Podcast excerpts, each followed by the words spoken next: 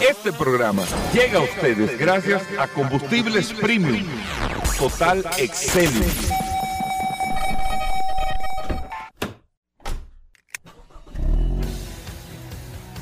Bienvenidos al programa número uno de movilidad en la República Dominicana. Vehículos en la radio. Bueno, señores, y ya bienvenidos a Vehículos en la Radio. Hoy es viernes. Gracias a todos por la sintonía, por estar compartiendo con nosotros hasta la una de la tarde aquí en la más interactiva Sol 106.5 para toda la República Dominicana. Recuerden que estamos a través de todas las aplicaciones. Usted descarga Sol FM en App Store, Google Play, en cualquier sistema que usted tenga de tienda virtual. Usted descarga Sol FM y ahí está compartiendo con nosotros todas las noticias, las informaciones, todo lo relacionado con este mundo de la movilidad. Usted en este horario lo tiene siempre después del sol de la mañana aquí en Vehículos en la Radio. Mi nombre es Hugo Veras. Un honor estar compartiendo con ustedes en el día de hoy. Y la verdad que hoy tenemos un gran programa porque Irving llega desde el... ¿Cómo se llama la feria? World Congress. Mobile World Congress en Barcelona. Y hablamos aquí fuera del aire de muchas cosas interesantes, de tecnología, porque ese, ese salón tal vez hay que quitarle el nombre de móvil, porque era tal vez un, un en aquella época para celulares y esas cosas, y lo que era tecnología, pero la verdad es que ya el día de hoy... De movilidad total. De movilidad, exactamente. Así que bueno, pero antes de hablar con Irving, aquí está en el WhatsApp, el 829-630-1990, Paul Manzueta, representante de los Musk, de Tesla, de Rivian, de, de varias empresas que tienen que ver con la movilidad. Paul tiene sus acuerdos aquí en República Dominicana. Gracias, Hugo Veras. Gracias por la oportunidad que me das de compartir contigo todos los días en este programa Vehículos en la Radio. Gracias a todos por la sintonía. Un saludo de manera inmediata a todos los que se conectan a través de la herramienta más poderosa de este programa Vehículos en la Radio, el WhatsApp 829-630-1990. Gracias a todos por la sintonía. Hoy un viernes sumamente interesante porque está lleno de noticias, informaciones, novedades, noticias, entrevistas, gastronomía. Vamos a hablar de cine. La verdad es que este programa, Goberas, eh, sirve hasta para remedio. Muchas cosas interesantes. Sí, sí, es cierto. Eh, en el día de hoy, en este espacio Vehículos en la Radio, agradecer a todos nuestros amigos oyentes. Irving, y tú que estabas en Barcelona, estábamos hablando... Nuestro enviado especial. Exactamente. Ah, estábamos hablando, Irving, de estos temas de la movilidad. ¿Qué tal, eh, qué diferencia de este evento en Barcelona al que estuviste a principio de año en Las Vegas? Para arrancar por ahí, para tener como un paralelismo, o, o es lo mismo, No. esto es más tecnología europea, No, no, esto, esto es otra cosa. Y parece mentira. como Olga Lara. Sí, es otra cosa. ¿Cómo así? Porque yo, yo pensaría lo mismo, que en algún punto coincidiría. Y yo te puedo decir, en muy pocas cosas coinciden. Porque este evento, Hugo, reúne a 200 ministros de telecomunicaciones de todo el mundo. O sea, los ministros de los países, eh, tanto Europa, Estados Unidos, Asia, se dan cita en este Congreso para, para que las eh, leyes, ordenanzas, reglamentos para el mundo de las telecomunicaciones pueda avanzar para ver todos estos cambios que estamos viendo, que, que si el 4G, que si el 5G, ya se habló en este evento por primera vez del 6G, que entraría en el 2029-2030. ¿Y eso qué tendría ahora el 6G? Bueno, el 6G va a permitir todo lo que estamos precisamente proyectando hacia futuro. Por ejemplo, para poder tener realmente los autos funcionando de manera autónoma, vamos a necesitar el 6G. ¿Por qué, Hugo? Porque ya cuando tú tienes robots conectados a una red, la latencia, o sea, la- la- el tiempo en que el Internet demora en responder algún tipo de, de, De solicitud. de solicitud, de cuestionamiento, prácticamente tiene que ser cero. O sea, tú no puedes tener un auto conducido por un robot, donde el, el ser humano no interviene, donde no, donde haya una, una, una espera si ese auto, por ejemplo, anda en una gran avenida, en una gran autopista. Es verdad, no hay, ahí no hay. Ahí no, o sea, si tú tienes drones sobrevolando una ciudad, operados de manera autónoma, como de hecho planteó este, este, este Congreso, y tengo que, que darte una primicia enorme que no lo he conversado en ningún medio de comunicación. 21 empresas operadoras telefónicas, las más grandes del mundo, acordaron por primera vez en su historia competir con Google y con Apple. ¿De qué manera? Tú conoces eh, Google Android y conoces iOS. Bueno, pues ahora va a venir un tercer ecosistema, que es el, el ecosistema de las operadoras. ¿Por qué? Las Pues- operadoras... Te decía algo similar a Paul los otros días de que irán creando otros. eh, eh, Claro. eh, ya no sabía que el nombre era ecosistema, pero otro tipo de plataforma porque Claro. ahí está todo. No, porque esta es un oligopolio lo que Exacto. tiene. O tú estás con Dios o estás con el diablo. O estás con Apple, y perdónenme la sí, comparación. sí, sí, sí, sí. O está con Apple o está con, con- Android. Sí. Lo que sucede con eso es que estas empresas se han llevado el gran pedazo del pastel Tienen el control de todo. de todo. Pues, Irving, yo le decía a Paul, le decía, si, vamos a suponer, suponiendo, si eh, Apple dice, Uber, te fuiste de la plataforma, Ah, no, quiebra, ya, ahí mismo. Murió. quiebra, quie- o sea, quiebra, si, si lo sacan de, de aquí, de mi celular, quiebra. Pero imagínate tú, y tú estás, estás hablando de que te van a quitar el 35, el 40% de los clientes que tú tienes de golpe y porrazo. No, no tienes forma Ya. de sostenerte. Exacto. Entonces tú necesariamente tienes que Y yo no tengo forma de cómo migrar porque yo no tengo el otro sistema, porque ellos tienen el control. No. De hecho, una de las cosas que, que Huawei eh, eh, planteó y por eso tiene su propio ecosistema, ellos se salieron de Android, yo no sé si tú sabías eso. No sabía. Sí, ellos se salieron de Android. El último celular que tuvo el sistema Android de Huawei fue el P30. El P40 ya se desconectó totalmente del sistema Android. Ellos tienen su propio sistema donde Y ellos- ahí tú descargas tu aplicación. sus aplicaciones y todo, con su tienda y todo.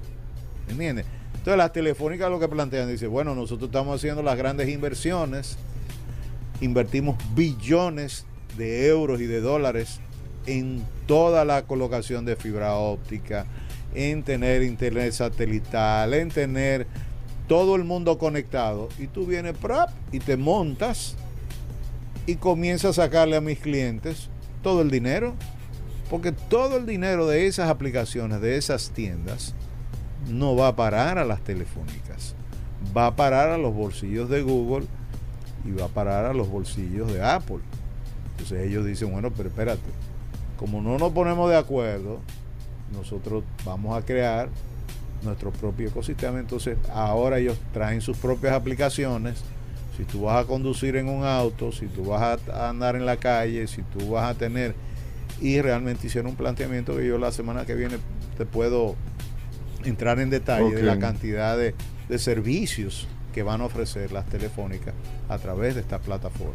Perfecto. Bueno, eh, entrando al tema de la movilidad, eh, Irving, eh, me estuviste diciendo que ya viste no sistema futurista que en el año, sino cosas que ya... concretas. Exacto. Hay un proyecto, yo quiero comenzar hablándote, antes de hablarte de los taxis aéreos, quiero hablarte del Hyperloop porque es un, es un proyecto que tiene ya 10 años implementado. Y yo no sabía que eso había avanzado tanto, porque esto es una, un- eh, a propósito para Paul, el- el- le traigo estos datos, eh, eh, Elon Musk toma el proyecto de Valtrain, o de Backtrain, que es un, eh, el Backtrain es como, como estos tubos que, que tú conoces perfectamente, que yo te expliqué, que en Las Vegas está operado por, por, por vehículos Tesla. Ellos tienen un Hyperloop, suponte tú, de... El Hyperloop es una cápsula como si fuera un oleoducto. Sí, pero prácticamente como decir, la, yo no sé si ustedes han visto, la comparación es cuando usted va al autobanco y usted le manda una cápsula Ah, con sí, el sí. dinero. Sí. Esa es la mejor forma, o sea, yo mentalmente. De explicarlo, yo- verdad. Óyeme, ¿a qué velocidad viaja esa cápsula? No sé, porque es con el aire. tipo puncha y tú la tienes ahí. Porque es un- una cápsula prácticamente que está en el vacío, donde no hay fricción de ningún tipo. O sea, esa cápsula viaja por esa canaleta, ¿ok? Donde ahí no entra realmente el aire. Entonces, en el caso del Hyperloop, precisamente, es una cápsula que está inclusive, sorpresa para mí, tiene unos grandes abanicos que hacen que la cápsula flote dentro del túnel. Tiene unos imanes, es decir, tiene eh, eh, unos magnetos muy poderosos que permite que no haya Contacto. contacto. O sea, el tren casi va en el aire, la, la cápsula. Entonces, inicialmente se hablaron y las pruebas eran de, de 400, 500 kilómetros por hora. Ok, ya está funcionando a 1300 kilómetros por hora. ¿Qué significa eso? Es una velocidad superior a la velocidad del avión. El avión viaja a 800 kilómetros por hora, señores. Se estamos hablando de una proporción mucho mayor, con una mayor seguridad, con una mayor eficiencia, porque el costo del viaje, Hugo, va a bajar dramáticamente a partir de la implementación de esto. ¿Qué va a significar? Descongestionamiento del espacio aéreo, descongestionamiento de las ciudades, porque inclusive la implementación es también interurbana, no es solamente para, para viajes a- a- Largos. eh, largos, sino que tú, bueno, si, si tú vas a Santiago por, por auto, suponte tú que ir a Santiago te costaría dos horas manejando por la autopista Duarte, ¿no verdad? A una velocidad promedio de, qué sé yo, eh, 100. 100 kilómetros por hora, son 160 kilómetros por hora. Óyeme, si te dicen que te van a poner en 10 o en 15 minutos, Y cuidado si menos. y cuidado si menos, te montaste y saliste y estás de lo... Esa es la sensación. Cuando yo usé el Hyperloop en Las Vegas, yo decía, pero yo quiero Hay ir- uno que se puede usar. Sí, que se puede usar. Y yo invito a que todo el que visite la ciudad de Las Vegas vaya y se monte y, y pruebe eh, esta, es- estas maravillosas cápsulas. Tú vas a ver modelo I, vas a ver modelo 3, vas a ver todos los modelos de Tesla operando en estas cápsulas. Tú te montas en una distancia, suponte tú, de 5 kilómetros. Y es una prueba, exacto. Es para que la gente lo pruebe. Sí, pero Hugo, que tú en 5 kilómetros lo hagas en 2 minutos. Eh, bueno, o sea, tú dices, pero ¿y, cómo fue? O sea, tú te metes en la cápsula, cruza, en lo que tú cierras los ojos y vuelves y lo abres, y ya tú estás en el, en el lugar. Entonces, es un nivel de eficiencia muy alto. Es un proyecto que está corriendo en cuatro regiones del mundo. Actualmente, yo tengo por aquí una nota a propósito de, mi investigación que hice y eh, eh, está en Toulouse, en Francia, eh, está desde el 2017. El Aerospace de eh, está operando este proyecto y ha ido creciendo significativamente. Desde el 2016 está también operando en, en Abu Dhabi y Abu Dhabi tiene 10 kilómetros eh, con, con- con ya los túneles operando que van precisamente transportando, está conectando a las ciudades de Abu Dhabi con Al Bain. Eh, estos 10 kilómetros, o sea, lo hacen en minutos, en minutos. Y quiere en el 2023 ya oficializar la ruta. O sea, este año comienza oficialmente el Hyperloop en Abu Dhabi a funcionar como un medio de transporte dentro de la ciudad. Entonces, la tercera región del mundo eh, es Estados Unidos, que está desde el 2019, quiere unir a Cleveland con Chicago, ¿ok? Va a, tú sabes que esa área tiene grandes, grandes lagos, o sea, el Midwest es una, una ciudad donde, eh, por ejemplo, la ciudad de Chicago, que tiene el, el- el lago Erie, que es uno de los gran- lagos más grandes del mundo, la idea es que pueda conectar inclusive por debajo del agua, tipo Eurotúnel Ajá. en, en- en- en- en Inglaterra, ¿no? Que ha funcionado muy bien. Yo creo el otro día estaban celebrando eh, los 20 años de, de- de la implementación o, o 30 años de- del Eurotúnel.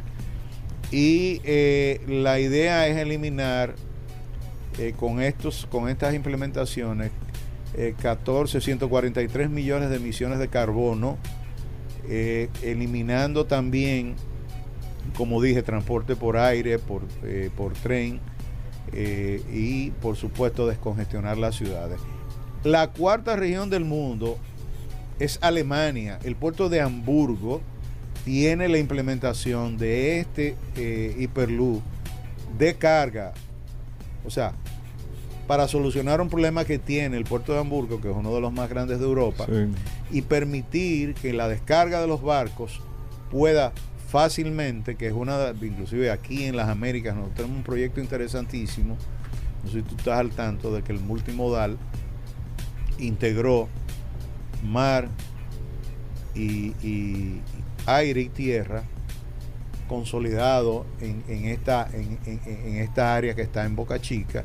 Bueno, hay un proyecto de un tren incluso Sí. que es mixto, pasajero y carga también, que llega hasta allá.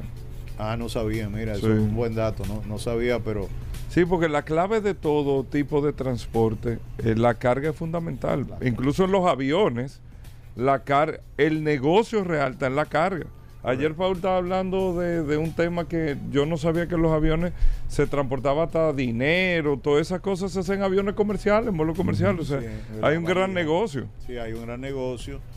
De hecho, uno de los negocios, de los mejores negocios que tiene el aeropuerto de Punta Cana es justamente estos vuelos charter que vienen llenos de pasajeros de Europa, regresan vacíos, o sea, la barriga del avión regresa vacía.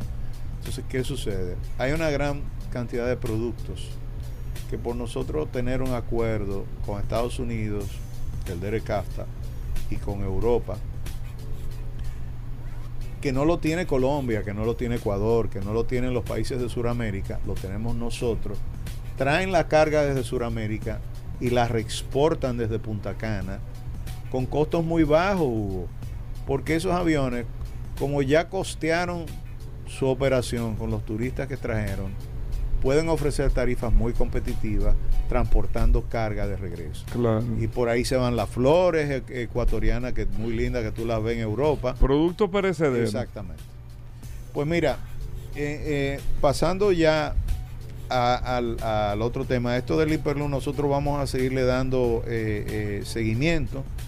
Eh, hay una parte que yo después tengo que igual compartirla contigo, que es el, transporte de pasajeros.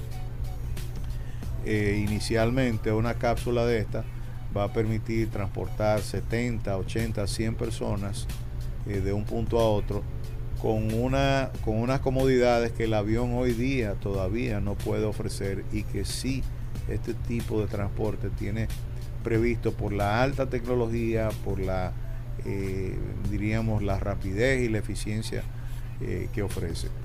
Bueno, pues te decía que la policía tiene ahora un sistema interesantísimo que fue presentado en el Congreso Mundial de Móviles. Hugo, me metí hasta donde pude. Hay cosas muy secretas, evidentemente, que se manejan a nivel de estados y que no, que para los medios de comunicación están censuradas. Pero hasta donde me dejaron llegar y hasta donde me metí, me metí en el carro. Voy a subir el video hoy en, la, en, nuestra cuenta compartida con, con eh, vehículos RD, ¿no verdad? Con, quien, eh, con la cuenta que maneja el programa. porque me metí en un carro de policía, o sea, un Tesla convertido, un modelo 3, convertido en un auto de policía. En una patrulla de policía. En una patrulla. ¿Qué, ¿Qué, de diferente tiene? bueno, tiene todo. Primero, tiene múltiples pantallas, ¿ok? Y tiene la inteligencia Tú sabes que las policías en el mundo son de los mejores clientes de, la, de Ah, los sí. fabricantes. Totalmente.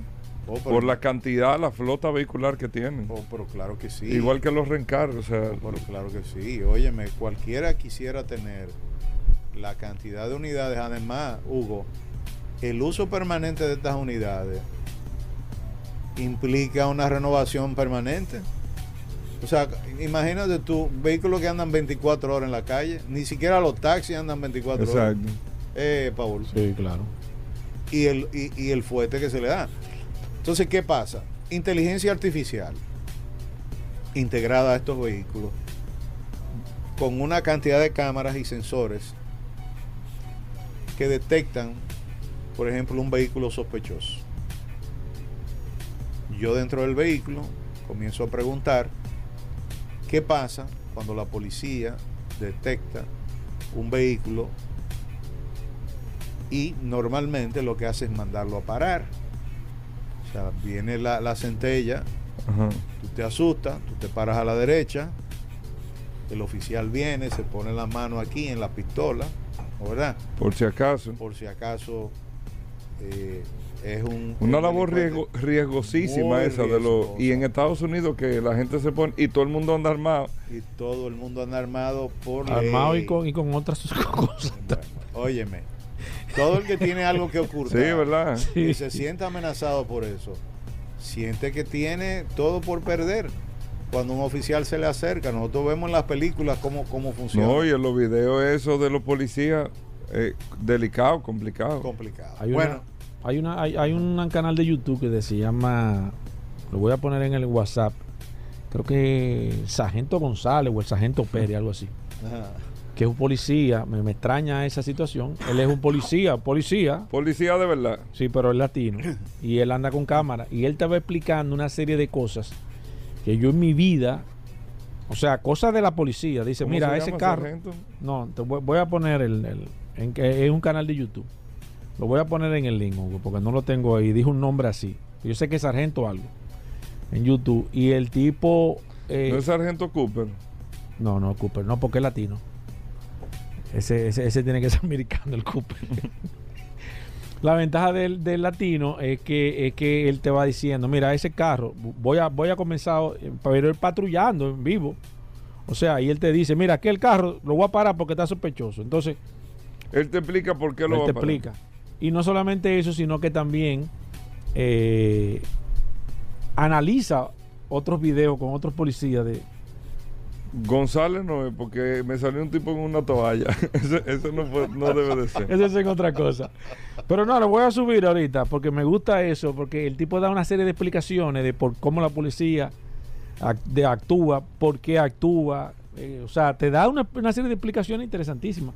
El carro de la policía por dentro, él te dice, mira, este, este sistema funciona. Mira, eh, eh, eh, el numerito que tú ves arriba es la velocidad que va de frente y este numerito que está aquí abajo es el que va de atrás. Porque la, con los carros de la policía tienen un radar en la parte trasera. O sea, van leyendo todo lo que van detrás si van rápido y todos los que van delante, si van, o sea, una serie de tecnologías sumamente interesantes. Haciendo un paréntesis para hablar un poco del tema de la policía, porque muy- la verdad es muy que valioso. ¿Tú sabes lo que está haciendo la policía ahora? Siempre ha existido los carros que son neutrales, que están filtrados en el tránsito, circulando sin ningún tipo de... de- esa es la policía secreta. Exacto. Como la policía de aquí, que aquí, aquí tú, aquí tú ves la policía secreta, pero tú ves dos tipos en un DT con la pistola por fuera y, y, y las esposas por fuera y sin placa. Entonces, ellos son secretos. Eh, eh, ellos son secretos, tú dices. Tema Esa es la policía secreta, tú sabes. Mira, mira esto. Yo a propósito voy a, voy a, voy a- voy subir un par de videos No, que, yo, no, que, yo. Que yo hice muy buenos. Yo creo que lo único que son secretos son ellos. Oye, que yo tengo, yo voy conduciendo, ¿verdad? Con, con el piloto automático y veo un carro que se me pone paralelo a mí. y comienzo y digo, pero ven acá, este no es un carro de policía, pero la mirada de- de- del tipo, del oficial, que anda en ropa de civil, te dice claramente que es inquisitiva, o sea, pero hay un detalle en el carro que tú te das cuenta, ¿no, ¿verdad? Un detalle que yo inclusive subrayo en el, en el, en el video que, eh, eh, que tomé, de cómo usted se da cuenta de que usted tiene un vehículo privado al lado suyo, que es un auto de policía, que es una unidad de policía. Bueno, pues volviendo al tema de la tecnología, Hugo. La policía ya cuenta con esta tecnología que permite que ve la jipeta eh, del director del Intran, ve la placa, la detecta, no necesita parar el vehículo para saber que ahí va Hugo Veras. Oye el avance que tenemos. Ok, ¿cómo funciona esto? Ellos están patrullando en la carretera y automáticamente ven un vehículo que quieren... eh, eh, eh, eh, eh, Yo me río lo del sargento González. en toalla. Ay, Dios mío. Yo por estar buscando. no, porque la gente va a Ay, buscar los sí. bailando. Exacto. ¿Y qué, y qué es esto, man? a- y- y al lado va a salir la jabonera. Exacto. Mira entonces. Entonces, ¿qué pasa? Detecta la placa por inteligencia artificial con la información de la placa. Viene todo el récord de Oye, la persona Irving, que hay va con- tecnología ya para que tú sepas, o sea, y para que la gente sepa, con inteligencia artificial, que tú no tienes ni siquiera, o sea, hay, hay un nivel de avance Claro, la con la inteligencia la artificial que tú rápido. le pones, por ejemplo, al sistema de las patrullas, tú le puedes poner Toyota Corolla rojo, tú no tienes la placa. Y el sistema, como ya tiene una recopilación de datos, identifica, no sé cómo es que lo hace, porque no es con la placa, Sí. no es con la placa, porque no tengo la placa, No, pero identifica, eh, o sea, él va como delimitando, primero va peinando rojo, o sea, con el color va peinando, exacto. y después no, sé cómo detecta el modelo, eh, todo, y te va dando los perfiles. Hugo, voy más lejos. ¿Tú sabes, que, ¿Tú sabes qué está registrando la inteligencia artificial? Los rayones del carro. ¿Oíste? No, no, oye, yo estuve, o sea, con, con la, alta inteligencia militar aquí en este país, me reservo una consulta, una consulta hecha eh, extraoficialmente, eh, para, para precisamente el manejo de, la, de las cámaras del 911 y la alimentación Exacto. y la implementación del sistema por inteligencia. la- o sea, las autoridades tienen esa tecnología a su disposición. Ahora, el nivel de sofisticación, como yo te dije, puede haber 10 carros rojos, o- que me perdonen, Toyota Corolla. Ajá, para rojo. poner un ejemplo. El sistema hizo la búsqueda, aisló esos 10 carros rojos. ¿Cómo los va a diferenciar? Choques, rayones, cualquier abolladito que tenga en la esquina, cualquier adorno que, o calcomanía o, o cualquier elemento distintivo, el sistema lo va a reconocer.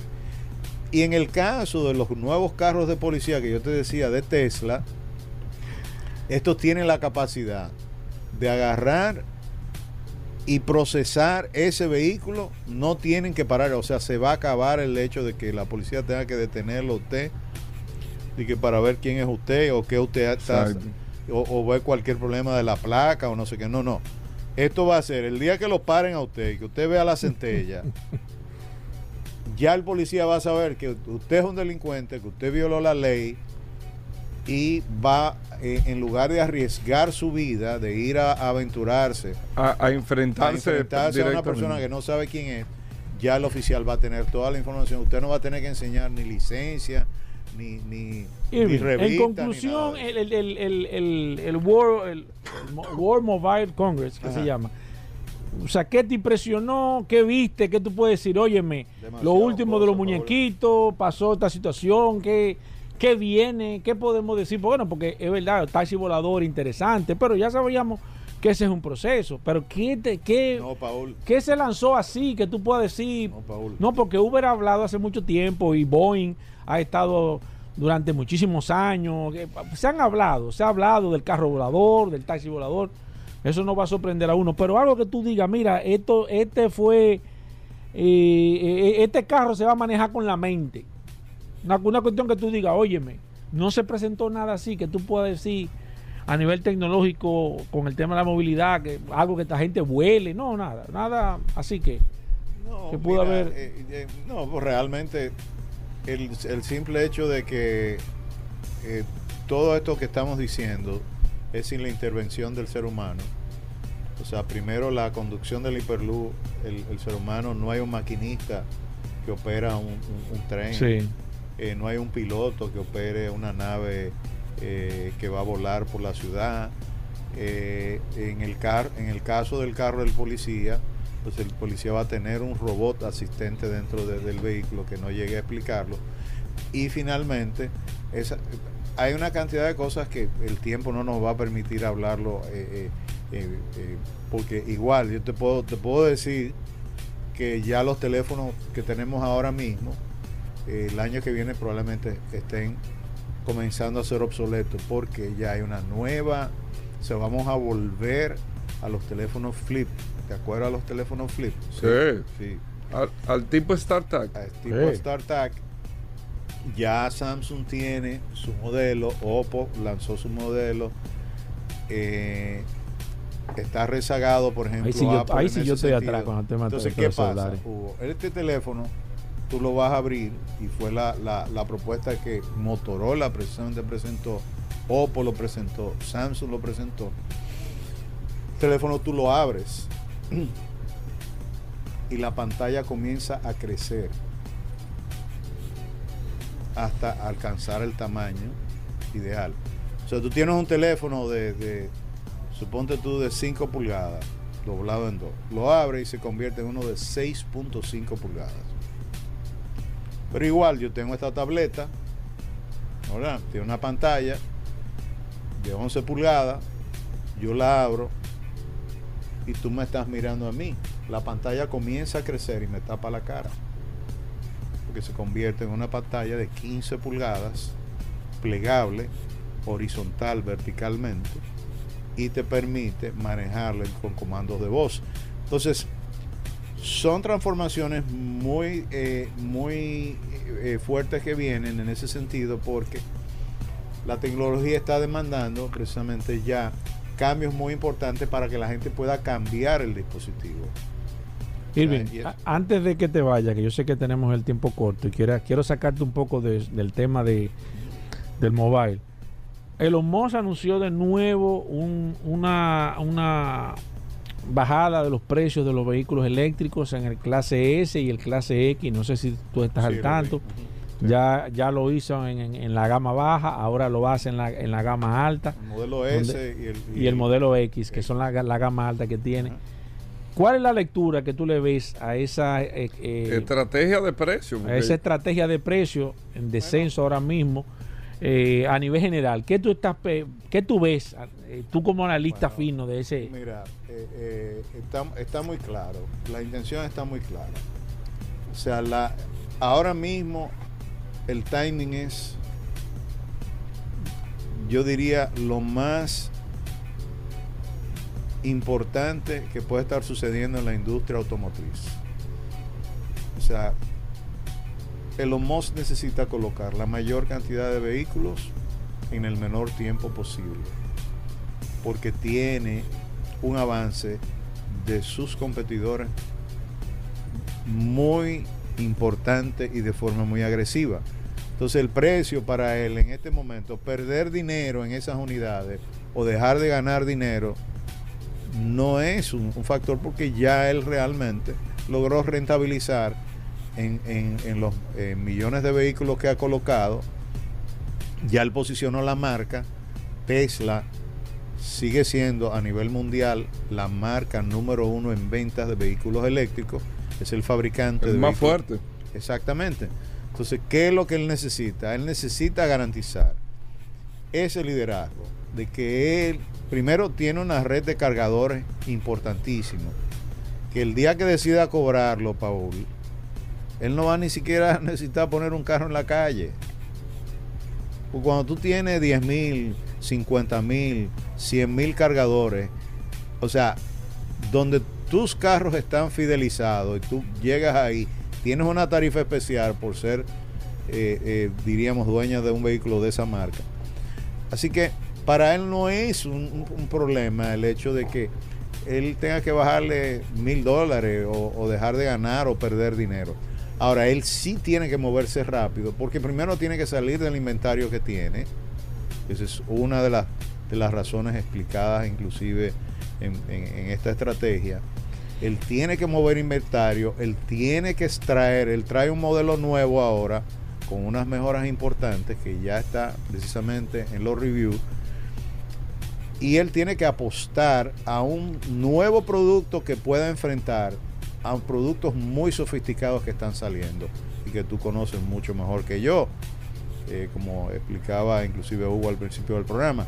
Entonces, es una situación de mercado. Eh, eh, ahora mismo, por ejemplo, yo hablaba con Hugo de Ford cuando llegamos aquí. Ford está avanzando, inclusive agotó su producción.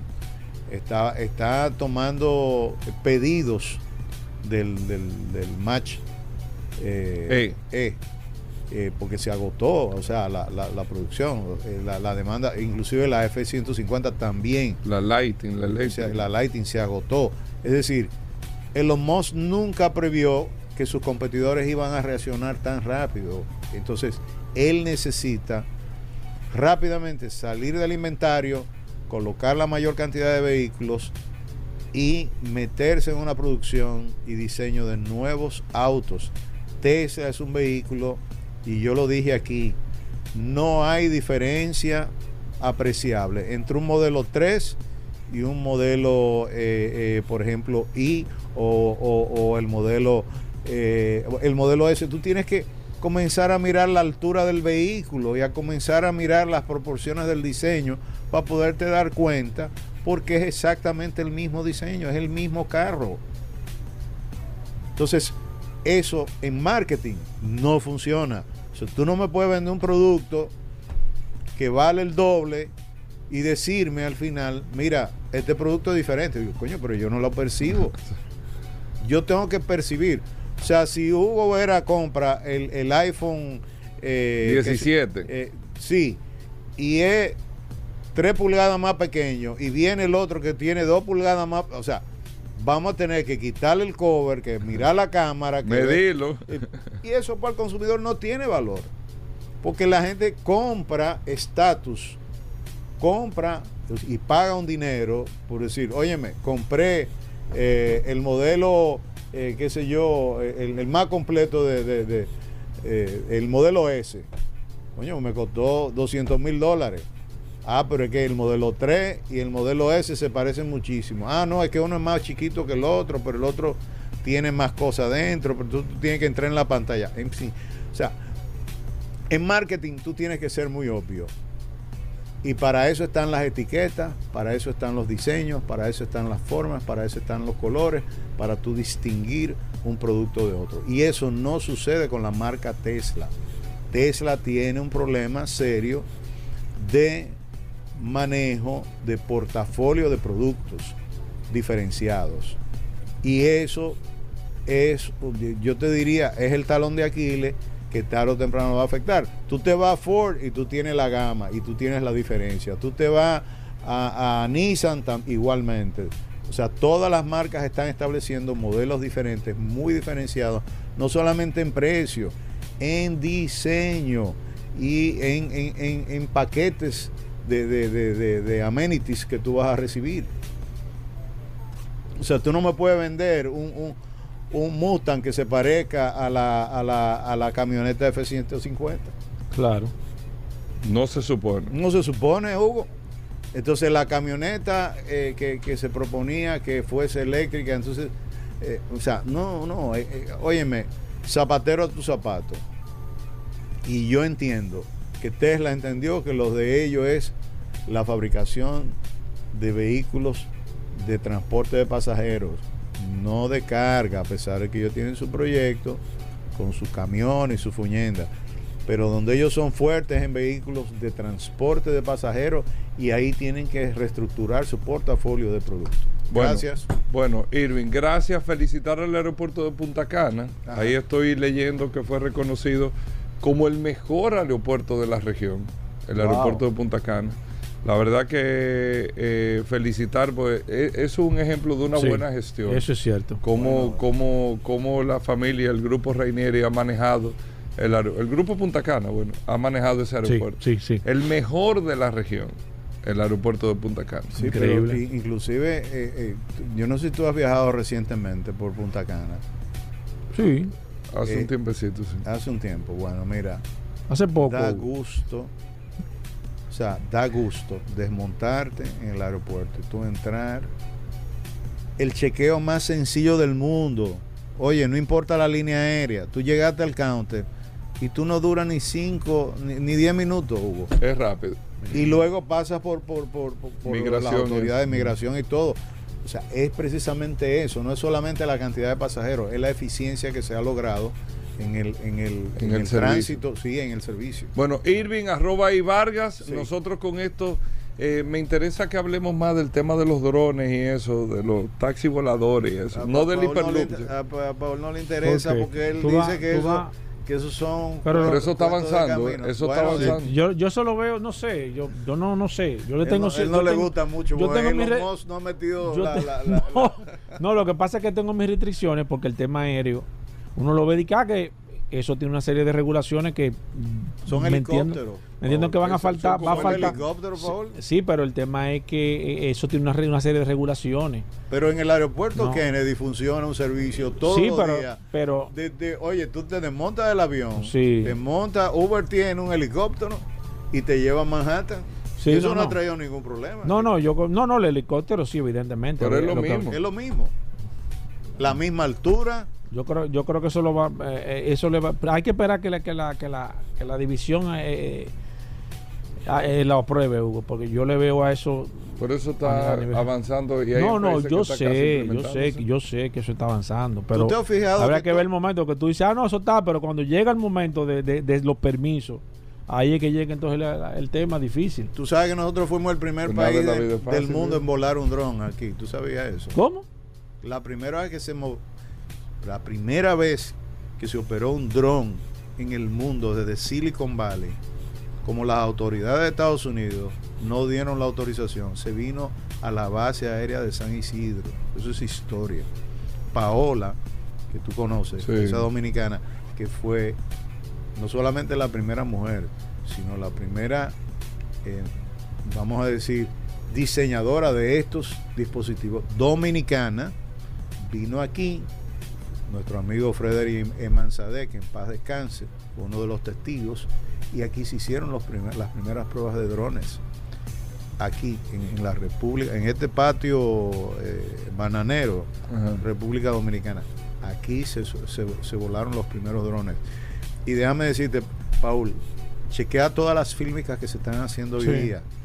Ya no Todo se suben aviones, todo es dron. Sí. Y yo no veo accidentes, eh, eh, amén, de que, que haya imprudentes que, que, Claro. que- que hagan este tipo de cosas. Bueno, Bueno, gracias Irving. Vamos a hacer una pausa. Venimos de inmediato. Hay muchas cosas. Vamos a hablar, eh, amigos oyentes, en el día de hoy de gomas. Nuestro amigo de soluciones Sí. automotrices. Bueno, muchos temas interesantes. No se muevan. Gracias por la sintonía. Sol 106.5, la más interactiva. Una emisora RCC Miria. Sol 106.5, la más interactiva. Una emisora RCC Miria. Bueno, de vuelta en Vehículos en la Radio. Gracias a todos por mantener la sintonía. Un saludo, Paula, a los amigos del WhatsApp siempre también. Claro, recordar Goberas, un saludo de manera inmediata a todos los que están conectados a través del 829-630-1990. 829-630-1990 es el WhatsApp de este programa Vehículos en la Radio. No importa que el programa termine, que no haya empezado. Siempre usted tiene una comunicación eficiente con todo el equipo de este programa Vehículos en la Radio y siempre le aconsejo que esa es la importancia de esta herramienta, que usted puede mantenerse fines de semana, no importa lo- la hora, usted Siempre puede está en contacto, Y siempre nosotros vamos a estar en contacto con ustedes. Así mismo, miren, los resultados de venta en los Estados Unidos de este año 2022, la verdad es que de los resultados más bajos que se ha podido tener en los últimos 10, 15, 20 años en los Estados Unidos. No se esperaban números eh, de esta naturaleza. 13 millones 828 mil 300 unidades se vendieron total ya confirmado en el mercado americano. Un mercado que hace 8 años te vendía 17, que estaba proyectando 18 millones de unidades, está facturando 5, 4 millones de unidades menos que la capacidad que puede tener este mercado. Casi 5 millones de unidades menos. Menos de la capacidad que tiene, repito, este mercado. Pero bueno, esos fueron los resultados del año pasado. Ahora, Aquí tengo los detalles, tanto por marca como grupo automotriz, que es diferente. Usted tiene grupos automotrices que engloban varias marcas y por eso cuando usted eh, eh, mide el total del grupo automotriz, te va quedando una buena posición. A diferencia de lo que son las marcas, que ya cuando tú haces la división nosotros se lo vamos a dar ahora. El grupo automotriz que más vendió vehículos en los Estados Unidos fue General Motors. General Motors vendió 2.263.584 unidades durante todo el año pasado en el mercado americano. El segundo grupo automotriz que más vendió vehículos fue el grupo Toyota, que recuerden que engloba Lexus también ahí como grupo automotriz, 2.108.454 unidades. El tercer grupo automotriz fue la Ford, el grupo Ford Motor Company, 1.850.925 unidades. El cuarto grupo fue Stellantis, que es donde está eh, el grupo Chrysler, vamos a decir, las marcas Jeep, Dodge, Chrysler, 1.536.183 unidades. Ahí usted eh, incluye a Fiat también, Alfa Romeo, estas marcas que se venden en el mercado americano. Y para llegar al, al para no extender mucho, el quinto grupo, los primeros cinco, fue el grupo Hyundai con 1.474.224 unidades como grupo automotriz. Ahora, ¿qué hay que resaltar aquí? Para que Paul vea que no es que yo ando eh, manejando informaciones ni mucho menos. Es que, por ejemplo, de los 10 grupos automotrices que más vendieron, en la posición número 10 está Tesla, que vendió 459.779 unidades. Tesla tiene solamente tres productos y está en los primeros 10. Todos estos grupos que yo hablo tienen 20 productos que se están moviendo en el 20 modelos diferentes de varias marcas. Tesla tiene tres y miren la fortaleza que tiene la marca ahora. La marca que más se vendió, marca que más vendió vehículos en los Estados Unidos, fíjense que una cosa es grupo y otra marca. La marca que más se vendió fue Toyota. Toyota vendió 1.849.750 unidades. O sea, de las 2.108.454 unidades que vendió el grupo Toyota, solamente la marca Toyota vendió 1.849.750 unidades. La segunda marca que más se vendió fue Ford. 1.767.439 unidades. Aunque la Ford Motor Company como grupo quedó en tercer lugar, como marca quedó en segundo lugar en términos de ventas de vehículos en los Estados Unidos. Y la tercera marca más vendida fue Chevrolet, 1.508.153 unidades. La cuarta marca, por ejemplo, como marca automotriz, que quedó en sexto lugar como grupo, que fue Honda. Honda vendió 983.507 unidades como grupo, pero como marca vendió 881.201 unidades, porque recuerde que Honda como grupo está con Acura también registrado en el mercado americano, pero como marca quedó como la cuarta marca más vendida en los Estados Unidos. Y Hyundai, que fue la quinta marca más vendida, 724.265 unidades. Y después de ahí se van ramificando todas las marcas. Como marca de lujo, si ponemos a Tesla como una marca de lujo, que no debemos de englobarla ahí, Tesla la tenemos que poner como una marca premium, no como una marca de lujo, pero si como la ponemos como una marca de lujo, Tesla fue la marca que más vendió, 459.779 unidades. En segundo lugar, Mercedes-Benz en los Estados Unidos, 350.867 unidades. O sea, Tesla vendió 110 mil vehículos más que Mercedes-Benz.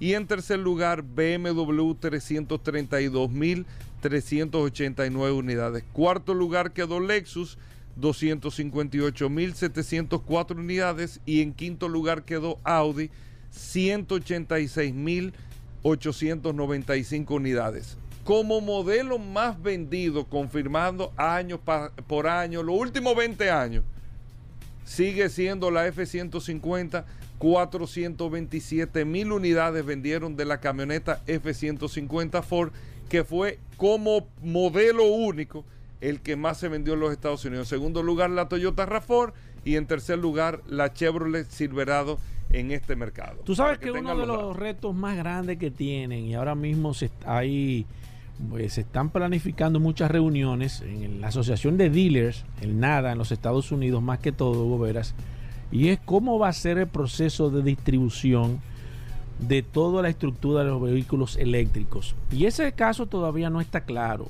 ¿Y por qué no está claro? Bueno, con todo este cambio en el proceso de comercialización, y hay que entender esto, y es interesante que usted que está dentro de este sector pueda analizar también esto, este proceso que va a pasar.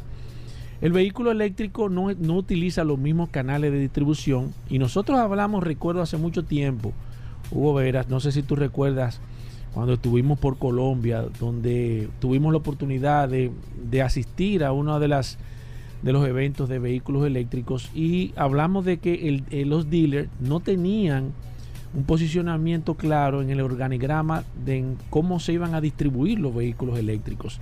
Y este proceso eh, realmente es sumamente interesante porque hay que entender, hay que reconocer que la distribución de los vehículos a nivel general es sumamente importante. Usted no puede acaparar o no hay forma o, todavía eh, no se había visualizado hasta el momento que llegó Tesla de cómo se iban a vender los vehículos eléctricos, pero en realidad es un nuevo esquema. Y ahora mismo, que evidentemente está en ese proceso de, reestructuración, donde algunos concesionarios y marcas han puesto a, algunos dealers o algunos representantes a hacer inversiones sumamente cuantiosas e interesantes pero la verdad es que los vehículos eléctricos eh, van a traer un nuevo esquema y no está claro todavía a nivel general de cuáles serían los canales de distribución que se van a utilizar. Aquí, por ejemplo, y te puedo hablar de un caso específico para no extender mucho mi participación ahora, hubo una persona que tuvo una situación con un vehículo Tesla de que eh, ese, ese video que se vio hace tiempo, que se hizo viral, de que en un túnel el vehículo se frenó, se detuvo de manera eh, sin razón aparente. Aquí en la República Dominicana, según me escribieron a través del WhatsApp, le pasó lo mismo a un vehículo Tesla y tuvieron una situación muy complicada porque era un vehículo prácticamente comprado nuevo, pero la persona que se lo vendió no sabía qué iba a hacer porque, y ahí viene, eh, eh, ahí viene lo importante de, de este comentario es dónde usted lo va a llevar. Usted compra un vehículo cero kilómetros, Tesla o cualquier, un o cualquier vehículo eléctrico, ¿quién va a ser la persona responsable? ¿Quién le va a dar servicio? Porque ellos aparentemente no están dando eh, la representación, sino que son ellos mismos que se van a instalar. Y por ejemplo aquí en la República Dominicana, ¿cómo se va a hacer ese proceso de las marcas que no tienen participación en el mercado? O sea, ahora mismo, y están sucediendo eh, reuniones sumamente interesantes de ver cómo se va a proceder, porque los vehículos eléctricos utilizan un, nuevo proceso en el tema de la distribución, de la comercialización, quitan una serie de intermediarios tratando de buscar mayores beneficios, pero también es posible que puedan perjudicar en algunos casos eh, algunos consumidores con todo el esquema de estructura de las ventas y habría que ver cómo se va a comenzar a distribuir marcas que no dan participación o que no tienen distribuidores autorizados aquí en la República Dominicana y sería interesante de ver cómo ese proceso de transformación va a entrar aquí en la República Dominicana. Bueno, así mismo es. Vamos a hacer una pausa, venimos de inmediato, no se muevan.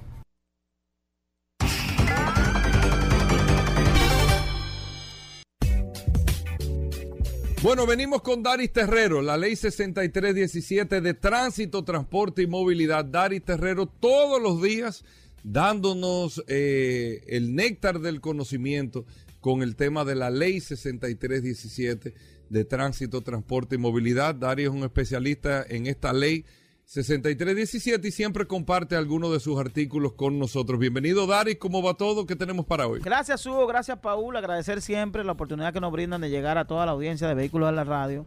Por acá, por la más interactiva, Sol 106.5 y este segmento que hemos denominado Dari Terrero, hablando sobre la ley 6317, esta norma que rige la movilidad, el tránsito, el transporte terrestre y la seguridad vial en República Dominicana. Miren, hoy vamos a abordar un tema que es, pudiera ser Digo pudiera ser porque aunque en República Dominicana estamos trabajando sobre tener datos específicos eh, puntuales, tenemos el Observatorio Permanente de Seguridad Vial, pero tener los datos reales sobre qué causan los accidentes en República Dominicana, esta pudiera ser una de las principales causas de accidentes en el país. Y es la distracción durante la conducción. Es decir, cuando el conductor se distrae mientras conduce y verdaderamente que basta con usted hacer un observatorio en las vías de República Dominicana para poder ver que es muy frecuente eh, observar que mediante el uso del celular, mediante el, el, cambiar el radio o cualquier elemento electrónico, eh, atendiendo a los niños, cambiando la silla, eh, mirando la dirección a través de un dispositivo de, local, de geolocalización. Es decir, perder, eh, no, no tener las manos en el volante. Esto se, tipifica a través del artículo 221 como distracción durante la conducción. Y esto puede ser eh, castigado con una multa de uno a tres salarios mínimos que imperen el sector público y la reducción de puntos de las licencias. Cuando yo hablo de este elemento, es un elemento muy frecuente en República Dominicana y lamentable que solo sea a través de multas, porque yo entiendo que debe ser un poquito eh, más drástico, porque por la gran incidencia que este punto tiene. Son muchos los accidentes que ocurren en República Dominicana por este, eh, este comportamiento. Y basta un segundo, dos segundos, tres segundos para que pueda cambiar todo eh, el espectro de, de visualización o pueda cambiar toda la dinámica de, la vía con que usted mire el teléfono o con que usted se distraiga durante conduce. Y yo creo que son, eh, reitero, elementos que la ley plantea y que lamentablemente en República Dominicana, por un tema de logística, no tenemos la capacidad para poder tener fiscalización en todos los puntos críticos de la República Dominicana, sino que va a depender en cierto modo de la responsabilidad de los conductores del país, de que cada una de las familias entiendan que cuando van en un vehículo es la responsabilidad del conductor eh, llevar sano y salvo a esa familia al punto que eligieron como destino. Que el uso del celular pone en riesgo de que esa familia llegue sano y salvo. Que no es que eh, el, Estado, que tiene la responsabilidad de conducir el vehículo, entendemos que esto es un una dinámica 50-50. El Estado tiene que garantizar las vías, el Estado tiene que garantizar seguridad, el Estado tiene que garantizar fiscalización, el Estado tiene que garantizar semáforos. Pero hay un 50% que es la prudencia, hay un 50% que tiene que ser la responsabilidad hay un 50% que tiene que ser la garantía que tiene ese, ese padre de familia o ese guía que va conduciendo ese vehículo, de, llevar hacia su destino a todo el que va a bordo de ese vehículo. Y es a lo que tenemos que apostar en República Dominicana. Uno de los elementos que nosotros abordamos desde aquí es que los accidentes que, que ocurren en República Dominicana, en su gran mayoría no ocurren por accidentes, ocurren por imprudencias. Y pareciera como una burla, no lo es. Lo que ocurre es que un accidente ocurre cuando a pesar de tomar todas las previsiones, ese hecho ocurre. En República Dominicana no tomamos las previsiones y hacemos todo para tener un accidente. Si nosotros tomamos, hacemos todo lo humanamente posible para que nosotros tengamos un accidente. Y digo que pocas cosas ocurren en República Dominicana para la forma inadecuada como conducimos. Por tanto, reiterar, la distracción durante se conduce es mortal, sobre todo tomando carreteras y autopistas, que puede ser la determinación entre la vida y la muerte. Nos vemos en la próxima. Bueno, ahí está Daris Terrero, arroba Daris Terrero 1 en todas las redes sociales. Usted puede seguir a Daris Terrero para preguntas e informaciones sobre la ley 6317. Hacemos una breve pausa, no se nos muevan. Ya estamos de vuelta. Vehículos en la radio. Bueno, de vuelta en Vehículos en la Radio, nuestros amigos de Soluciones Automotrices. Hoy es viernes, vamos a hablar de gomas en el día de hoy en Vehículos en la Radio. Nuestros amigos de Soluciones Automotrices que distribuyen las gomas Pirelli, Michelin, BF Goodrich, pero también varias marcas de gomas que el común denominador es que tienen todas cinco años de garantía que te da soluciones automotrices aquí en República Dominicana en desperfecto de estas gomas, en cualquier desperfecto. Así que adelante a nuestro amigo de Soluciones Automotrices. Si usted tiene las preguntas eh, para las gomas de su carro, jipeta, camioneta, camión, si le pasó algo con las gomas, si le dijeron que esto, qué significa esto de las gomas, es un segmento de orientación. Si usted quiere saber un promedio más o menos del precio de una goma, aquí está nuestro amigo de Soluciones Automotrices y usted puede llamar al 809-540-165. 540-165 o puede escribirnos al WhatsApp del programa que ya Paul lo tiene en las manos 829-630-1990. Arrancamos con este segmento de gomas, bienvenidos. Gracias Hugo Vera, contento como todos los viernes de participar en este programa y nada, eh, aquí prestos a, a tomar las llamadas de los clientes, Claro. cualquier pregunta que tengan, como tú decías. Y bueno, Paul... Franklin, arrancando. antes de abrir las líneas eh, que ya están disponibles, tanto la línea telefónica, el 809-540-165, también el WhatsApp lo tenemos ya en las manos, como acaba de decir Hugo Veras, el 829-630-1990. Recuerden que el WhatsApp es solamente para usted escribirnos.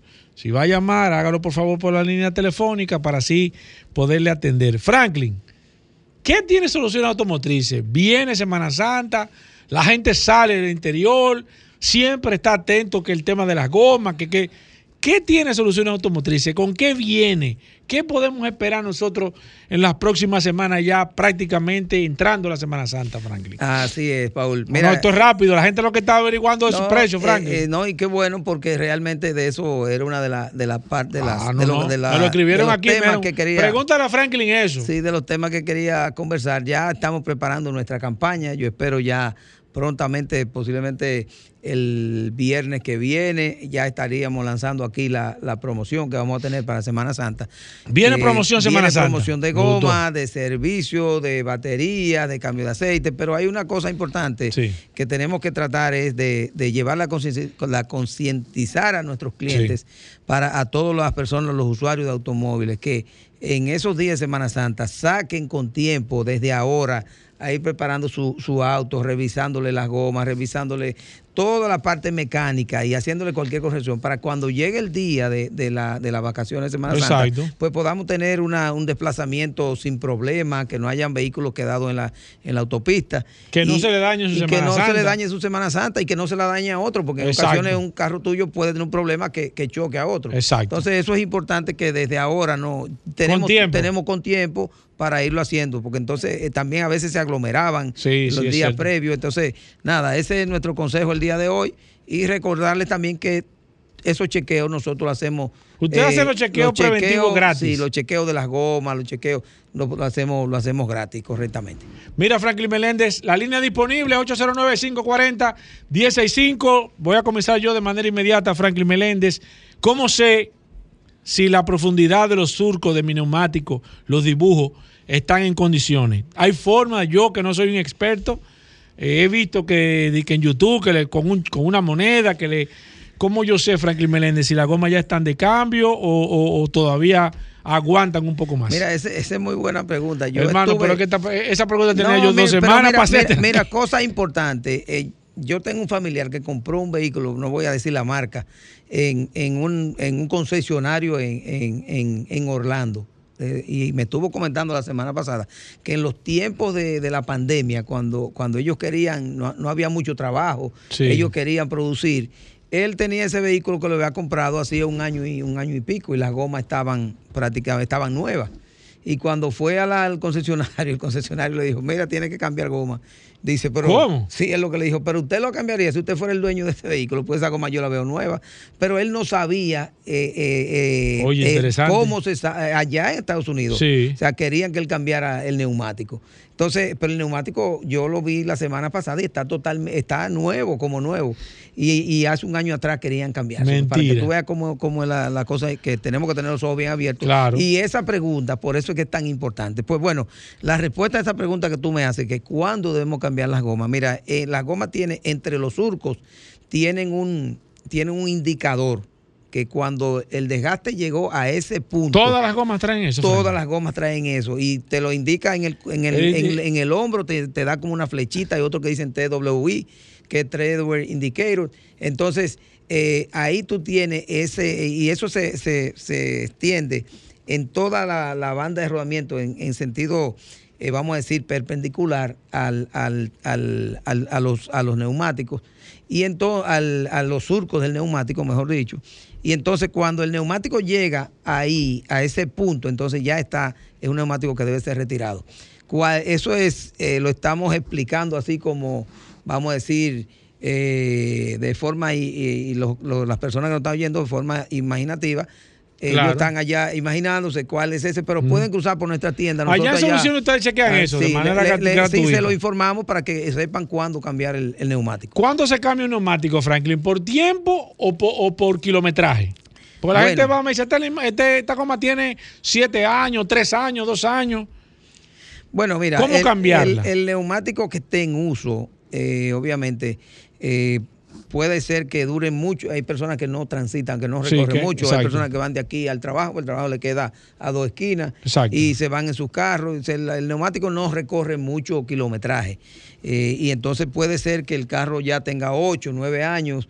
Imagínate un neumático, 8, 9 años rodando con agua, sol, sereno y todas las cosas, pues el caucho también va perdiendo propiedades, se va, se va poniendo como más duro y entonces en vez de, y va perdiendo su capacidad de, de, elasti- de- de- Sí, de- elasticidad. de flexibilidad, va, va perdiendo esa capacidad, entonces el caucho entonces en vez, cuando pierde esa capacidad, en vez de eh, estirarse y volver a su posición original, pues se corta. Entonces empiezan a verle como unos cuarteados al neumático, ya eso cuando es por, por tiempo. Por tiempo. Eh, pero eh, realmente lo más normal es que, que se cambie por por, eh, de- por eh, cómo esté el, el indicador de desgaste. Exacto. Eso es lo que nosotros recomendamos, eh, que generalmente ya tú sabes que los neumáticos ya cuando ya tienen, depende de- del tipo de neumático, pero neumáticos ya 60, 80, 100 mil kilómetros hay que, generalmente hay que cambiarlo. Voy con el WhatsApp 829-630-1990. Anderson Peña nos pregunta, dice, ¿una goma puede durar cinco años sin peligrar la seguridad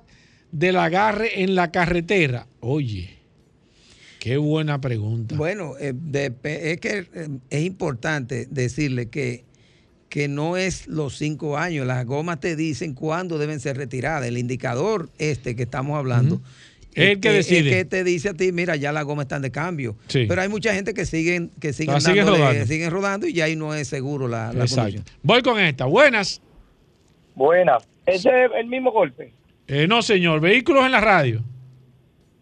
¿Cómo yo? Pero ese no es 100, la emisora 104. No, 106.5, pero Hochi viene ahorita a las 5, no importa. Usted puede hacer una pregunta, se la mandamos a Hochi ahorita. Mira, Braulio nos pregunta que si en soluciones pueden aparecer en marcas emergentes la goma 235 65 17. Esa goma existe. Sí, es un neumático muy popular, eso de los neumáticos. 235 65 17. Eh, ese, si nosotros no tenemos ese neumático, tenemos que cerrar. Ah, ya lo tiene. sí, claro que sí. Voy con esta. Buenas.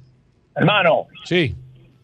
el, el- la goma del camioncito Mitsubishi Canter, Ok, se- se la- eh, tiene una 700 o 750. 700. 700 euros De 16, dónde lo- Franklin. Muy usada esa goma. 700 R16 es un neumático que eh, eh, todos esos camioncitos mayormente la, la utilizan y es un neumático que nosotros tenemos ahí un tenemos excelente producto en eso. Tenemos ¿Y precio la- tiene, Franklin? Tenemos pre- excelente precio. Tenemos una marca Aelus, tenemos es una marca que que nosotros, muchas flotas de este país importantes utilizan ese neumático por el rendimiento. Hemos hecho pruebas de rendimiento que está a la par con ¿Por qué la goma de esos camioncitos no vienen ya en nylon, Franklin? Anteriormente la de nylon era daban un palo porque la goma no se deformaba Sí, tan pero fácil. No, la, la tecnología nylon ya, eso está de salida hace tiempo. ya e Incluso ahora mismo tú vas a comprar un neumático de nylon y es más costoso que el neumático radial. ¿En serio? Sí, porque se, se produce muy ¿Por la poco. escasez? Eh, no, que se produce muy poco y por aquello de economía de escala, pues obviamente eh, ya el, Oye, ahora ¿quién le iba a resulta más eso, costoso, así es. Oye, increíble. Pero eh, lo que pasa es que se dejó de usar porque es un neumático que, que no te da el rendimiento, se calienta mucho, se desgasta rápido. Entonces, un neumático radial te puede dar el doble de rendimiento que lo que te da un convencional. Increíble. Voy con esta. Buenas. Hola. Sí, buenas. Sí, mire, soy Raiza León. Tengo un vehículo ah, Toyota y quiero cambiar a un a otro vehículo. ¿Cuál usted me recomienda que debo cambiar? Yo tengo un Runner 2014. Ok, pero ¿por qué usted lo quiere cambiar? Ese vehículo es excelente.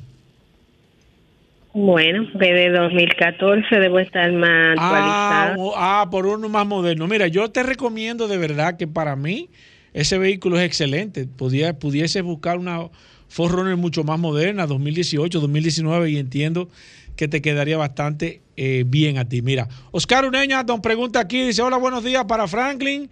Eh, ¿Cuándo? eh, oh, ah, no, dije cuánto. Eh, ¿Cuánto cuesta cuatro gomas para una Hyundai Tucson si está en especial? Franklin Meléndez, 2001, con la numeración 265-70R16. Que si hay un especial para esa goma, para tu amigo Oscar Peña, eh, oyente de este programa Claro que en sí, la Radio. Oscar, nosotros lo- los especiales saldrán eh, a partir de la, de la semana que viene, pero... ¿Tú tienes eh, a 265, Sí, tenemos. Y 70 tenemos, R16? y tenemos diferentes opciones y tenemos excelente precio, así que no tiene por qué esperar que va por allá y nosotros le, le ayudamos con Mira, nos está escribiendo, y qué bueno, eh, en este caso a César Acosta, eh, que dice que si es posible que la gente de Soluciones Automotrices, Franklin Meléndez, nos envíen una foto para nosotros enviarle la foto a los oyentes de este programa Vehículos en la Radio, que le gustaría ver cuál es el indicador que tú dices en la goma para él poder darse cuenta. Y vamos a hacer, ver si lo hacemos. ¿Cómo no? Vamos a, vamos a subirlo a, la página de, de Vehículos en la Radio. Sí, como Sí, no. sí. Eh, vamos a ver, esta tarde yo te la voy a hacer Esta llegar tarde para vamos a tú- subir. Para que tú la, la subas a la, a la página. También vamos a tratar de subirla a la página de Soluciones Automotrices. ¿Cuál es, cuál es la red de soluciones? Eh, arroba soluciones automotrices o solucionesautomotrices.com, ahí van a encontrar eh, punto .com punto .do, ahí van a encontrar, eh, vamos a ver si la subimos a las dos páginas para que la gente pueda eh, eh, tener la, la información y, y la persona que no pueda eh, accesar, pues puede cruzar por soluciones Exacto. automotrices. Es muy interesante que, que- que sepan eso. Hablamos con nuestros amigos de Soluciones Automotrices. Hoy es viernes, viernes de neumáticos, viernes de gomas. Si usted tiene alguna inquietud, se le pinchó su goma, eh, le tiene un tambaleo, siente un, un sonido, usted nos puede llamar a través del 809-540-165 o escribirnos a través del WhatsApp, como hizo nuestro amigo Adalberto, que dice, con relación a lo que dijeron de las gomas en Estados Unidos, existe una fecha de caducidad para las gomas. Independientemente del uso, eso no será la causa de la respuesta de... Dice. No, no, eso es de la, referente a la llamada, a lo, a lo que yo hablé de, de mi cuñado. No, realmente es importante. Ah, Primero, exacto, el, exacto. vehículo lo que tenía era un año y algo de. de- O sea, que no estaba- no estaba de cambiar. nuevo. No, y todavía está. está Tiene la misma goma. Lo que sucede, él me decía, era que tú sabes que esta gente querían vender en la pandemia. Exacto, aprovechar. vender. Pero ahí quiero corregir al, al amigo que llamó. Las gomas no tienen fecha de caducidad. Eso es importante que la gente lo sepa. Sí. Las gomas lo que tienen una fecha de fabricación. No es fecha de De caducidad. Eso es Voy importante. con esta. Buenas. Muy buena. Sí, adelante. Aquí está Franklin Meléndez. Bueno, debe darle una idea. Eh, señor, señor, excúsenos. Excúsenos, se oye un poquito de ruido. Si es posible usted moverse. Ah, ahora sí. Eh, perfecto, ahí lo escuchamos bien. Fíjese, eh, hay personas que viven fuera y dejan su vehículo parqueado y ese vehículo está un tiempo allí en el suelo sin moverse. Las gomas se deforman y entonces cuando vienen a usar su carro andan como si fuera brincando como un caballo. Eh, óyeme, ¿qué se puede hacer en ese caso, Franklin Meléndez? Sí, ¿Es mira, cierto? ahí- ahí- eso es correcto. Todas la- las gomas tienden a deformarse porque realmente que es que, recuérdate, mantienen tanto tiempo Sí, en esa posición. sin moverse ahí. Sin moverse, que obviamente eh, no es que se, def- es- bueno, se deforman, obviamente, pero no es por un problema estructural de la goma, sino por la posición que tuvo mucho tiempo Por sin no moverse. Exactamente. Entonces, en esos casos, nosotros lo que recomendamos es que cuando usted vaya a dejar un carro mucho tiempo parado, eh, le recomendamos subir la presión, la presión de aire. Si tiene, por O sea, ejemplo, si- si lleva 30 lleva 30, vamos a ponerle 50 y lo dejamos ahí. ¿Y no se explota la goma así? Mm, No se explota, no se va a explotar, porque eh, tampoco es para usarla, es simplemente Ah, para, ok, para- ok, eh, eh, incluso los carros cuando vienen, los vehículos cuando vienen de fábrica, vienen con casi el doble de la presión de aire. Ah. Sí, porque ellos no saben qué tiempo van a estar parados en los muelles, en el Oh. barco, entonces, entonces ahí ellos de esa forma evitan que el neumático se, se doble. La otra opción, que es la más que la gente utiliza aquí en el país, la más común, es que lo suben en cuatro bloques. En cuatro bloques. Lo suben, los gatos ya. lo suben en cuatro bloques y la goma queda en el aire. Voy con esta. Buenas. Sí, buenas tardes. Adelante, maestro. Una preguntita para el maestro, ¿verdad? Las gomas de Fórmula 1, ¿cuáles son sus componentes y cuál más o menos el costo de cada goma? Óyeme, y, y que son Pirelli, Franklin Meléndez. Tú que has ido a la Fórmula 1, invitado por Pirelli en varias ocasiones a ver la Fórmula 1. ¿Qué tú tienes que decirle a ese oyente, Fe? Bueno, es el neumático que más extremo que hay, el que aguanta las condiciones más extremas que puede tener. Es el neumático que... ¿Se saben los componentes que tiene Franklin? Sí, obviamente son los mismos componentes. Tendrá, qué sé yo, algunos componentes especiales por, por, por, por la temperatura que pueden manejar Generar. estos- generar estos neumáticos. Eh, pero obviamente caucho natural, caucho sintético, azufre, negro de humo. eh, son las cuestiones eh, eh, normales eh, que, que ¿Se tiene un neumático. eh, lo, que, lo, que tú, lo que ellos juegan mucho es con... lo- el- en un neumático de Fórmula 1, lo más importante es la estructura que tiene el neumático en la parte interna, Sí. los cinturones de- que tiene, todos los estabilizadores, toda la parte interna que nosotros no la vemos porque vemos solamente el caucho, es lo más, eh, eso es lo más importante. Luego de eso, este, ellos juegan mucho con la parte que tiene que ver con los compuestos. Entonces ahí tú ves que dicen tienen un compuesto blanco, blando, un compuesto duro, de acuerdo a la pista que vayan a correr, si es para agua, si no. Entonces todo ese tipo de cosas son, son de las de las variables que se manejan en Fórmula 1 pa- para como estrategia ya al momento de tú competir. ¿Se sabe del costo, el Franklin mira, no, Meléndez? eh, eh, primero es un neumático que no se vende. No se, vende, 1 no se comercializa. No se De comercializa. hecho, hasta ni usado tú has dicho aquí que se consiguen. Inmediatamente termina una, una carrera, esos neumáticos tienen que regresar con los autos, los viejos. Entonces el neumático no se vende, pero en una ocasión, hablando con una persona de Pirelli, eh, estuvimos hablando y yo le hice esa misma pregunta y le dije más o menos cuál pudiera ser el costo de un neumático, el costo, no el precio de venta, Exacto. porque el costo, cuánto Exacto. puede ser. Y él me dijo, mira, yo estimo, tampoco es que así, sí. que puede andar por los 5 mil dólares una goma de esa. Cada neumático. Franklin Meléndez, recordar dónde está la tienda de soluciones automotrices. Sí, recordar que estamos ubicados en la avenida Rómulo Betancourt 347 en Bellavista. También nuestra tienda en la Ortega C, esquina Fran Félix Miranda, en el, en el ensanche Naco, frente a frente al Palacio de los Deportes. Recordar también nuestra tienda de Michelin, ubicada en la Winston Churchill, esquina Charles Sommer. Ahí está nuestra tienda de Michelin en Automol. También a los amigos del interior, recordarles que estamos en La Vega, en la avenida Pedro Rivera, número 67, en la salida hacia Santiago. Ahí está nuestra tienda de, de todo el Cibao una tienda Pirelli remozada, espectacular. Es nuestra tienda, es la tienda más grande que tiene soluciones automotrices y está ubicada en el Cibao. También a los amigos del este, recordarles que estamos ubicados en la avenida Barceló, eh, eh, kilómetro 1 en Verón. Ahí está nuestra tienda en Punta Cana, Verón Punta Cana, nuestra tienda para, para el este. Recordar a todos nuestros teléfonos 809-533-3999, 809-533-3999 y a todas las personas que quieran ir desde ahora ya a darle el mantenimiento a su auto, ya sea para el cambio de aceite, reparación de tren delantero, todo lo que tiene que ver con neumáticos, baterías, todos estos servicios que nosotros ofrecemos, alineación, balanceo, rotación de goma, la inspección que nosotros hacemos también es importante que, la gente lo vaya haciendo con tiempo. Y ya la semana que viene vamos a tener, Paul, nuestra, nuestras grandes ofertas que hacemos siempre, especiales de precios para para que todas las personas puedan adquirir sus neumáticos y que puedan transitarse sin problema en una temporada tan importante para todos los dominicanos como es la Semana Santa. Queremos que esta Semana Santa sea de una Semana Santa que la pasemos todo el mundo tranquilo, en familia, y que los que nos vamos a desplazar, pues obviamente eh, tengamos la conciencia para nosotros inspeccionar nuestro auto antes de salir. Como decía eh, Paul en tiempos atrás, las neumáticos siempre hay que hacerle una inspección visual. En ocasiones tú cruzas por un hoyo, la ves por fuera y no tiene nada, pero en la parte de adentro puede tener algún buche, alguna protuberancia, alguna, alguna herida, vamos a decir, que, sea, sea, eh, que sea eh, peligrosa y que quizás, no lo, como esté la parte interna, no lo estamos viendo. Así que no lo deje para último por la seguridad suya, de su familia y de todo. Entonces vamos a, con tiempo, hacer nuestros chequeos eh, previo a la Semana Santa. Bueno, ahí está, Paul. Eh, seguimos con las preguntas por el WhatsApp. Usted nos manda hasta la foto de su goma para que Paul se la pase a nuestro amigo de Soluciones Automotrices en el 829-630-1990. Hacemos una pausa, no se mueva. Ya estamos de vuelta. Vehículos en la radio.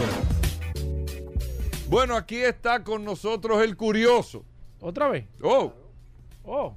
Aquí está el curioso el vehículo en la radio. Ya tú estás que Rodolfo Hernández, el, hombre de Main Oriental, Main Nagasco, la gente de autos clasificados, solo oportunidades los viernes. Ay, Dios mío.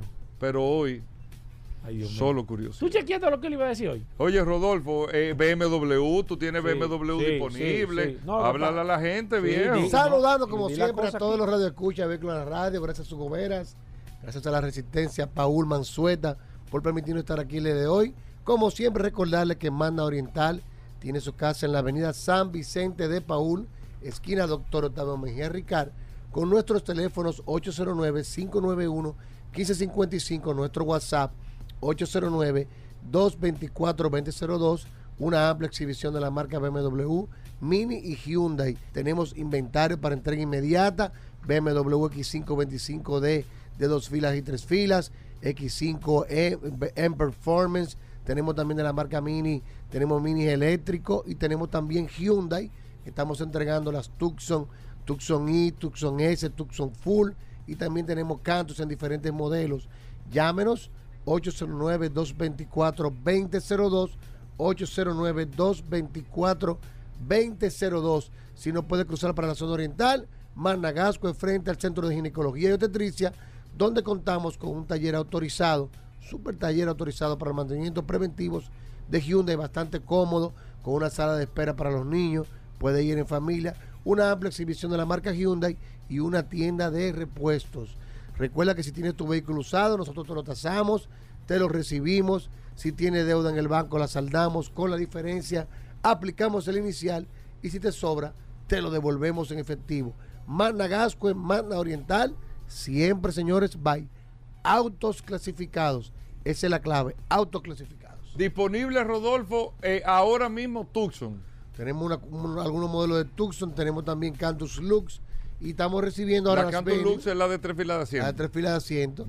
estamos recibiendo ahora eh, en esta semana que viene las Venue doble tono de 27.995 que tenemos disponibles y también las Tucson Full 4x2 Turbo la de 41.995 dólares tenemos disponible en varios colores. Le asignamos su chasis, que puede reservarlo con mil dólares y estamos hablando que antes de 10 días ya usted se está llevando su vehículo de manera prácticamente inmediata. Aprovechen, señores, con nosotros, Mano Oriental, Managascue, para que adquiera el Hyundai y BMW o Mini de su preferencia. Y le reciben su carro, todo, viejo, todo, todo. 809-224-2002. Bueno. 809-224-2002. Nos despedimos, le dejamos con solo- 809-224-2002. Le dejamos con solo para mujeres. Combustibles Premium Total Excelium. Presentó.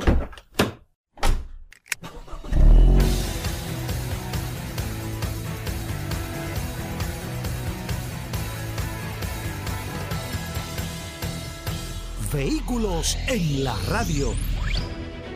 Sol 106.5, la más interactiva. Una emisora RCC Miria.